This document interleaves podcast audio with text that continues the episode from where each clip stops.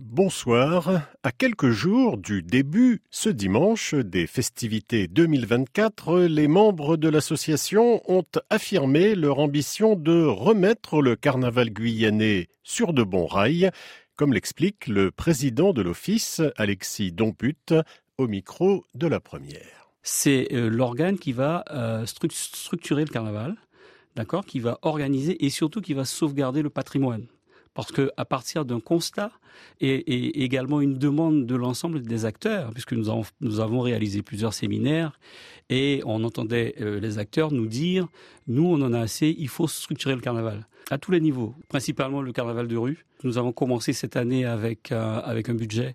Nous espérons effectivement que l'an prochain le budget il sera il sera euh, d'autant plus pour nous permettre effectivement de, de, nous asseoir euh, euh, sur l'organisation du carnaval. Sachez que cette année, les, groupes de rue seront récompensés par l'Office. Le carnaval commence le 7 janvier à Sinamari. Donc nous appelons tous les Guyanais et Guyanaises à venir à Sinamari.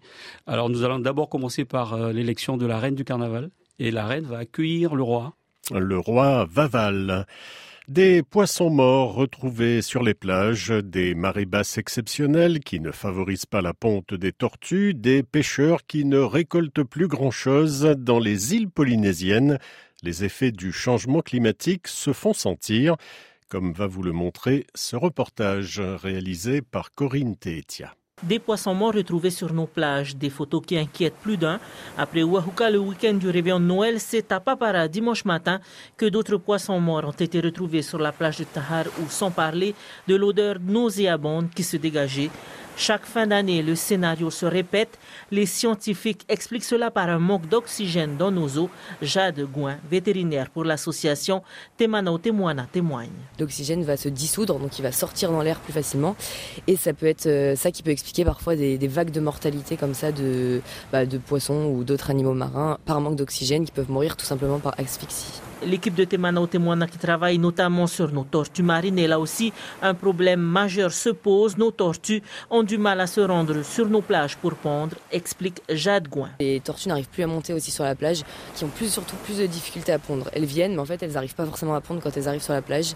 Et des coups, des fois, parfois il y en a qui repartent à l'eau ou qui pondent, mais trop près de la mer et les nids sont inondés et donc euh, moins de naissances et moins de tortues. Les pêcheurs eux aussi remarquent des changements d'année en année. Il y a moins de poissons près de, de la côte. Hein. On est obligé d'aller plus loin. Hein. À Maupiti, la marée basse de ce week-end ne laisse pas de marbre. Le maire, Holinson Rofo-Ore. Nous sommes inquiets. C'est tout simplement l'homme qui a abîmé la planète, c'est tout.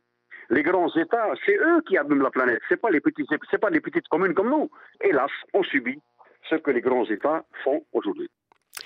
Mettre à la disposition des usagers des bacs destinés au tri de leurs déchets alimentaires, c'est désormais une obligation en France, mais c'est déjà chose faite et depuis longtemps dans les douze communes de la communauté d'agglomération de l'espace sud de la Martinique, où 35 000 bacs au couvercle marron ont été distribués.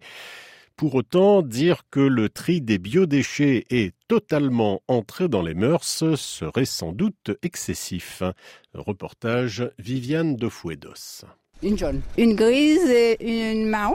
Les couleurs et leurs caractéristiques, les habitants du Sud les connaissent bien. J'ai la poubelle euh, du tri. On est dans la cité, on lit les bacs et puis on met dedans. Utiliser l'un des 35 000 bacs marrons, en revanche, c'est moins évident.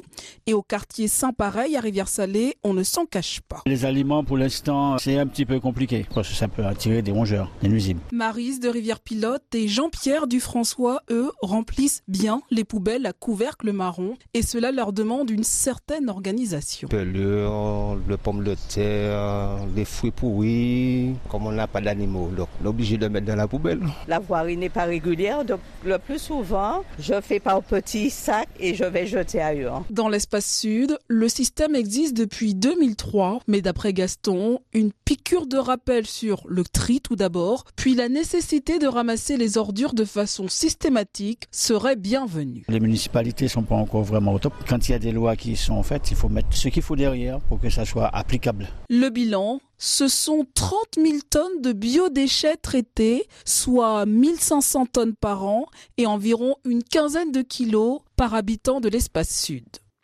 Fin de cette euh, édition. Bonne soirée.